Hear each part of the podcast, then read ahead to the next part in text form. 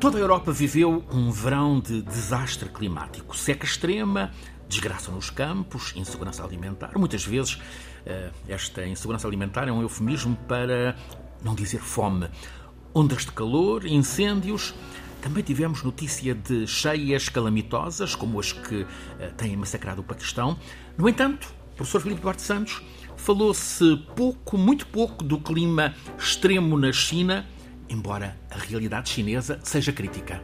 Bom, a China é um país eh, singular, não é? No sentido de que é o país com a maior população uh, no mundo e é um país que com, com uma civilização muito antiga, uh, enfim, com uma civilização de 5 mil anos e, portanto, com convulsões culturais e uh, extremamente e políticas uh, muito uh, notórias, uhum. mas o facto é que tem conseguido um crescimento económico notável claro. uhum. nas últimas quatro décadas.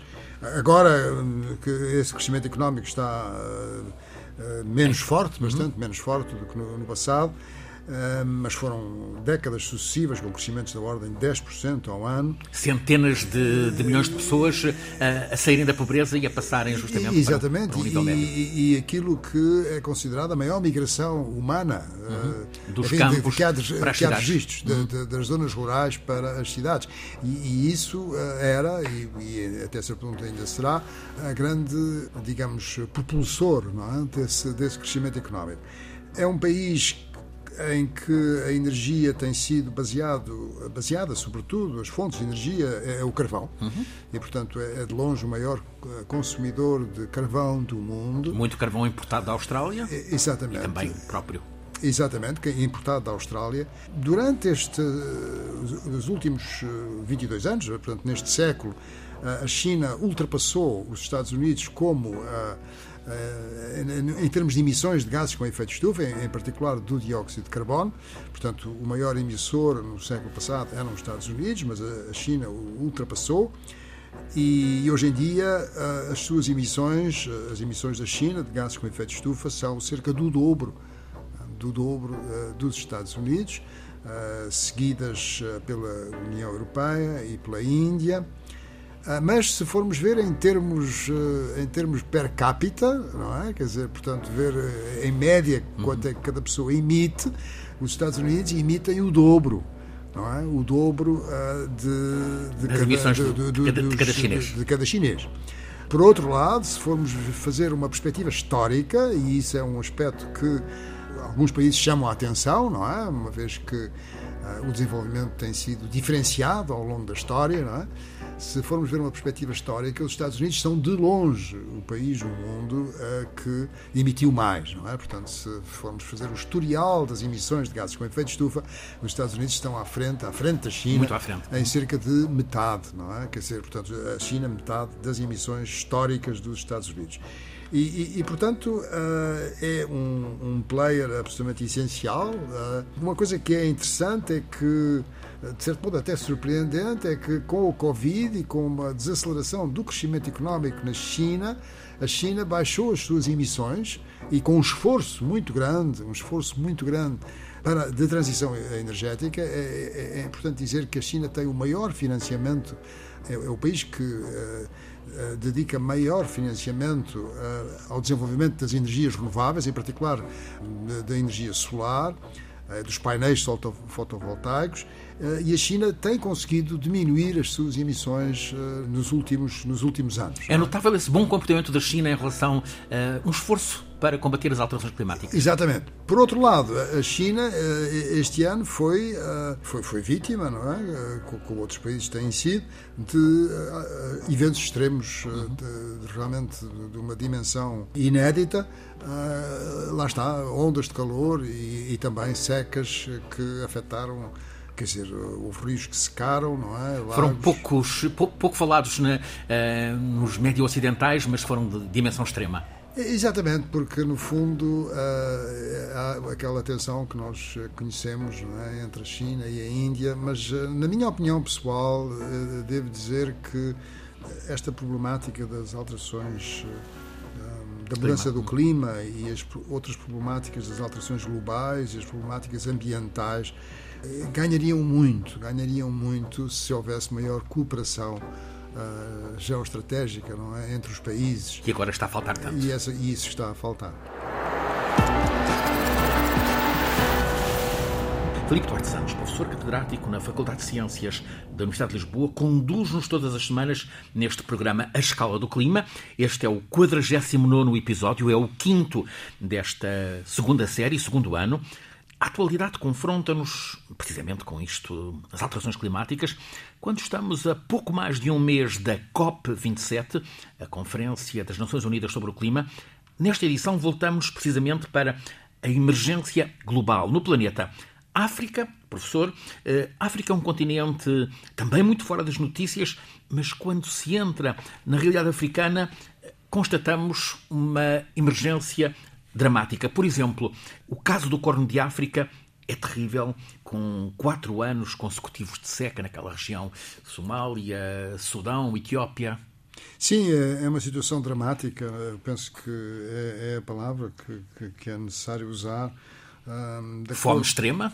É, há situações de malnutrição uh, extremas. Uh, estão 50 milhões de pessoas estão, uh, enfim, em risco se não for providenciada ajuda alimentar uhum. rapidamente. A ONU tem insistido muito nisso, a ONU, a ONU, a FAO. Exatamente, há uma organização chamada World Food Program que tem acompanhado este, este problema é um problema que não tem uma grande, enfim, visibilidade, não uhum. é? Mas que parece um outro mundo. Parece outro fora, mundo, mas o facto notícias. é que aquelas pessoas Uh, e, e, é uma coisa que uh, se tem falado muito e que se discute muito no, no Ocidente é uh, qual será a gravidade das, de, de, das migrações não é? Uhum. provocadas por, por, pelas alterações climáticas. Há artigos com posições, artigos científicos uhum. com posições muito diversas. Há artigos científicos que salienta que isto vai ser um risco muito grande, não é? e outros artigos que consideram que esse risco não será assim tão, tão, tão elevado. E, mas, dizer, mas, é um problema sério. Mas é um problema sério e é, sobretudo, um problema sério porque tem uma dimensão ética uhum. que, que, que, é perturbante. Enfim, será perturbante para algumas pessoas, entre as quais me incluo, porque não me parece eticamente sustentável que se aceite um mundo em que essas situações ocorrem. Uhum sem que haja um maior esforço. Tantas é? populações abandonadas. Tantas populações abandonadas, porque, repara, o que acontece é que algumas dessas populações de facto não migram porque não têm condições para migrar, uhum. porque não conseguem migrar, não é? Porque, quer dizer, estão em sítios eh, muito distantes, ou estão em ilhas, como por exemplo em Madagascar, uhum. Eh, onde também houve uma seca em 2021, e um assunto que já se falou aqui assim. Eh, Sendo que, de facto, o que está a acontecer nessas regiões de África é também um efeito das alterações climáticas. Sim, há uma componente, não é? Há uma uhum. componente. Quer dizer, eh, quando se analisam eventos eh, isolados, não é? Como seja a seca, não é? E neste caso não são isolados, porque já houve quatro estações de chuva nessa região da, da Etiópia, da, da Somália, do Sudão do Sul e também do Quênia.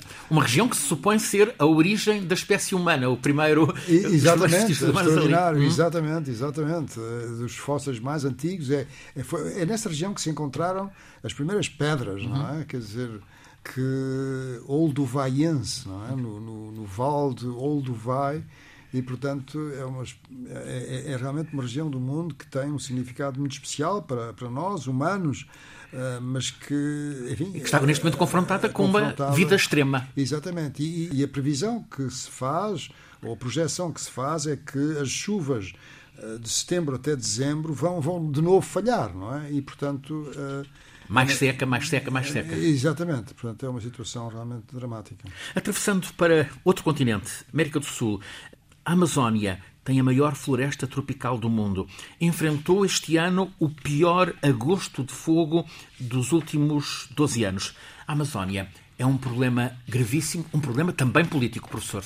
Sim, sem dúvidas. Uh, o Brasil uh, teve um grande sucesso uh, em 2004 em uhum. reduzir os incêndios florestais a partir de 2004 e conseguiu reduzir a área os incêndios e, e, a desflorestação uhum. a partir de 2004 até 2012. Foi muito forte a determinação política na altura, e, o exatamente. de Lula, e, com Marina Silva. Exatamente. E aquilo que está a passar agora é, é realmente um, um, desmatamento, não é? Como se diz no Brasil, uh, extremamente uh, grave para, para, para a floresta da Amazónia. E hum, aquilo que é preocupante é que há uma possibilidade de se dar a savanização da, da Amazónia.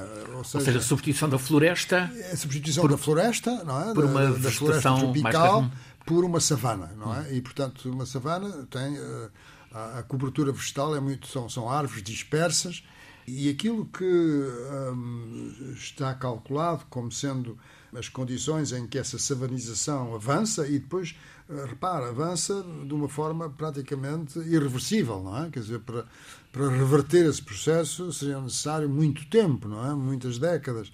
Mas uh, é uh, aquilo que conduzirá à savanização da Amazónia é um aumento da temperatura de 4 graus, 4 graus, ou o desmatamento superior a 40%, mas eh, agora, conjugando estes dois uh, fatores, estes dois indicadores da temperatura e da percentagem de desmatamento, se houver um, desmatamento maior do que 20% a 25%, portanto, e um aumento de temperatura uh, superior a 2,5%, também o que está no horizonte, irá, claro. acontecer. Há um, há um, um cientista brasileiro que com uh, projeção internacional, que é uh, Carlos Nobre, de que, que eu conheço bastante bem, de quem sou amigo, e que se dedica ao estudo da Amazónia? produziu estes números e que tem colaborado no programa de doutoramento em alterações climáticas e políticas de desenvolvimento sustentável. Aqui em Lisboa. Uma novidade que acaba de ser uh, revelada pela televisão pública francesa, e aqui transportamos para a Europa, o colapso de uma espécie de corais no Mediterrâneo.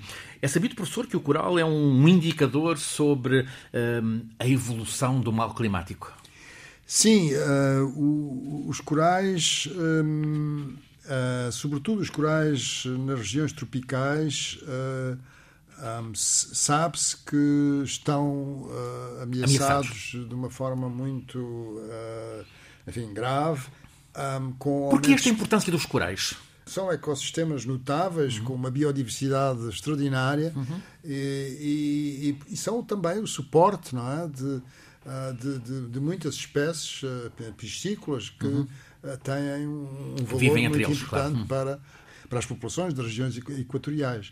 E, e, realmente, dos exemplos mais emblemáticos desta situação em que os corais estão a degradar-se é, é na, na, Austrália, na uhum. Great Barrier Reef. Uh, e, e porquê? Porque tem um grande, uma grande visibilidade, não é? Porque é um, uma atração turística, não é? Eu já estive, já estive duas vezes nessa, nessa Great Barrier Reef, uh, uma vez até convidado, enfim, toda uma história para para fazer um relatório que fosse, enfim, mostrasse ah, que os australianos estavam a fazer um grande esforço de proteção desse, desses corais, mas o facto é que há uma degradação e, portanto, aquela, essa notícia que vem de, de França, penso que não é tão perturbante, porque é uma das espécies que, que, está, uh, quer dizer, em que houve uma, uma mortalidade muito elevada, porque houve ondas, ondas de calor na, nas águas do Mediterrâneo. A temperatura da água ano. do mar chegou aos 30 graus em algumas praias da Côte d'Azur. Exatamente, e isso, evidentemente, que as, as, as espécies não estão preparadas para, para essas temperaturas, hum. não é? Tem, tem, sido uma transformação demasiado rápida, mas uh, aquilo que, relativamente a essa ocorrência, é, é, que, enfim, a espécie não está em, em risco, risco de, de, extinção. de extinção. Mas nos, nos corais uh, das regiões tropicais, aí sim, aí há realmente o perigo de enfim, se a temperatura for, o aumento da temperatura média global da atmosfera for de 2 graus ou superior, de termos apenas, nessas regiões tropicais, apenas, eh, enfim, nichos, não é? E aquelas grandes extensões uh, de grande biodiversidade e de grande beleza, enfim, e, e, também de grande valor económico para as populações, porque suportam. Uh, é, faz parte da, da, alimentação de muitas populações de termos uma situação mais grave. Abordámos no último programa como hum, a canícula, as ondas de calor estão para continuar no próximo ano, nos, uh, nos próximos. Isto coloca uh, um problema que já sentimos este ano em Portugal, as limitações no, no acesso à água. O professor tem repetido a necessidade de intervirmos em soluções para a água. O que é que é preciso fazer? Bom, a primeira coisa, de facto, é utilizarmos a água de uma forma mais eficiente uhum. e utilizarmos nos seus diversos usos, ou seja, reduzir fortemente os desperdícios. Reduzir fortemente os desperdícios, o uso da água na agricultura, que é de longe a maior percentagem da água é utilizada na, na agricultura, é maior do que 75%. Eh, mas, para além disso, eh, aquilo que é cada vez mais importante é nós fazermos a contabilização, quer dizer, sabermos quanta água é que, é é de facto se consome. Eh, e isso não é feito em, certas em certos usos da água para na, na, agricultura, sobretudo para a agricultura irrigada. Não quer dizer que não haja empreendimentos de de regadio em que isso se faça e em que se utilizem os métodos mais modernos para o uso eficiente da água, mas eh, é uma coisa que não está completamente generalizada. Depois há, outra questão que é eh, a importância que o preço da água eh, pode ter em, em, em dar valor à água, não é? Quer dizer, para as pessoas de facto terem, a água não pode ser barata. Presente, não há? Estamos em se crise. Tivermos, uhum, se tivermos mas... água muito barata, as pessoas não realizam, uhum. não é, de que estamos eh, de facto perante um bem que se está a tornar, eh, enfim, de certo modo, escasso. E depois o outro aspecto é a questão de, de, de encontrarmos novas disponibilidades de água, ou seja, através de, do tratamento das águas residuais urbanas, tratamento que pode ser feito até aquilo que se chama um tratamento terciário e que permite que essa água seja uh, utilizada para todos os usos, inclusive para cozinhar, não é? Uhum. Como certos países que eu tenho uh, referido, como por exemplo na Singapura, na, em, em Singapura, não é? Por exemplo, ou, ou em Espanha também, e, e, depois também a desalinização. Claro que todos estes a desalinização tem os problemas da energia, podemos utilizar energias renováveis, tem problemas ambientais, mas também é possível uh, procurar, uh, enfim, mitigar esses problemas e eu penso que num dos próximos programas teremos a oportunidade de falar sobre estes, estas duas. Fica, eh, fica combinado. Sobretudo a reutilização das águas residuais urbanas, ou seja, uh, utilizar o princípio de uma economia circular para o setor da água. Fica já combinado. Uh, um outro tema para um dos próximos programas, a COP27. Aproxima-se, é, o Egito acolhe entre 6 e 18 de novembro, em Sharm el-Sheikh, a COP27, Conferência das Nações Unidas sobre o Clima. A COP26, há um ano em, em Glasgow, desenvolveu-se por entre grandes expectativas, depois algo frustradas. Desta vez, professor, em relação ao Egito, não há ilusões. Bom, é, é, sabe, é, é a capacidade de. a minha capacidade e também a capacidade de muitas pessoas, penso eu, de prever o que vai acontecer é, é muito limitada, não é? Quer dizer, não, não consigo. Tal com, com, a instabilidade que há neste momento no mundo, não é? Não, e, e com a incerteza, não é? Claro. Quer dizer, é muito difícil prever o que vai acontecer. Mas penso que há uma coisa que. Porque repara, as coisas estão, estão a tornar-se uh, um bocadinho, eu diria, distópicas. Não é? Uhum. Por exemplo, há um, uma pessoa muito conhecida neste, no domínio das, um, destas questões uh, de, de, sustentabilidade, que é o Jeffrey Sachs. Uhum. Uh, fez umas contas muito simples no outro dia e chegou à conclusão que o Paquistão contribuiu é só um exemplo, não é? O. Paquistão contribuiu uh, em toda a sua história, em toda a sua história, a, população do, do, do, Paquistão, em toda a sua história, com 5 uh, 5.200 milhões de toneladas de, de gases com efeito de estufa, desde 1850 até 2020. Portanto, uh, 5.200 milhões de toneladas de gases com efeito de estufa foi o que o Paquistão emitiu durante toda a sua história. Pois bem, isso é o que os Estados Unidos emitem num, num ano. Não é? Portanto, uh, estamos a ver que. E, e, o Paquistão, neste momento, tem.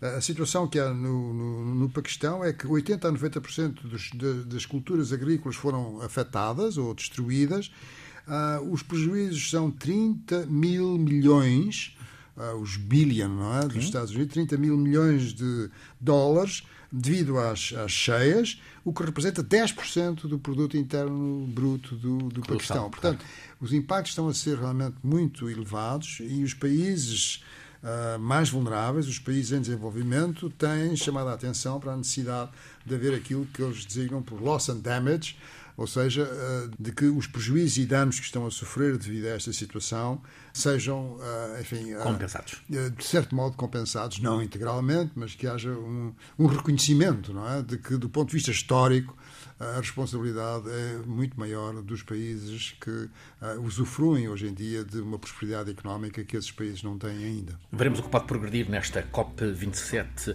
em novembro uh, no Egito. Filipe Duarte Santos, professor catedrático na Faculdade de Ciências da Universidade de Lisboa, conduz-nos todas as semanas neste programa A Escala do Clima. É uma realização em parceria entre a Escola Superior de Comunicação Social e a Antena 1 da Rádio Pública. Este programa está em difusão rádio no FM e no streaming da Antena 1 todas as quartas-feiras, a seguir às notícias das 11 da noite, depois sempre disponível em podcast no sítio RTP Play. A escala do clima. Este é o 49 episódio, o quinto deste segundo ano. É um programa feito por Alice Vilaça, Nuno Portugal, Paulo Cavaco, Pedro Souza, por mim, Francisco Sena Santos e sempre pelo professor Filipe Duarte Santos, o nosso condutor científico.